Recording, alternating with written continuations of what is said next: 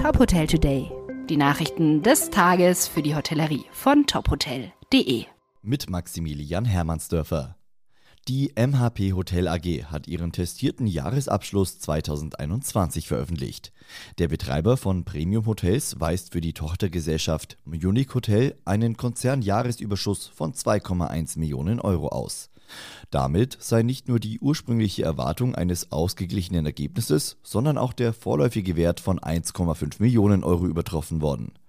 Der Konzernumsatz erreichte im vergangenen Jahr 33,3 Millionen Euro und lag damit geringfügig unter dem Vorjahreswert von 34,4 Millionen Euro. Für das laufende Geschäftsjahr erwartet die Munich Hotels Partners GmbH einen Konzernumsatz von 90 bis 100 Millionen Euro. Grundlage für das Wachstum sei die deutliche Nachfragebelebung nach dem Ende der Corona-bedingten Einschränkungen sowohl bei Privatreisenden als auch bei Geschäfts- und Firmenkunden. Nach der Corona-Krise machen der Gastronomie hohe Lebensmittel- und Energiekosten zu schaffen.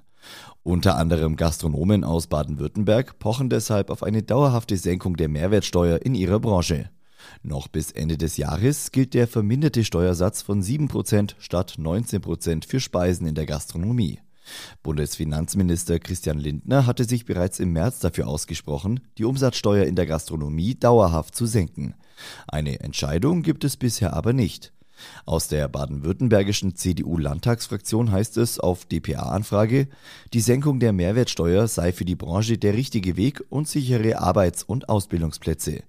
Es gehe auch darum, die Branche im europäischen Vergleich wettbewerbsfähiger zu machen.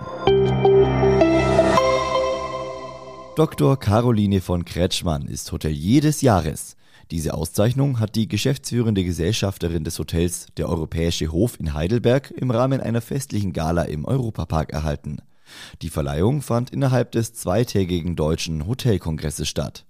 Laut Jury hat Dr. Caroline von Kretschmann einen Transformationsprozess eingeleitet mit den Schwerpunkten Digitalisierung, Nachhaltigkeit und Mitarbeiterführung. Erstmals gab es eine Trophäe aus nachhaltigem Holz, die der italienische Stararchitekt Matteo Thun designt und produziert hat. Weitere Nachrichten aus der Hotelbranche finden Sie immer auf tophotel.de.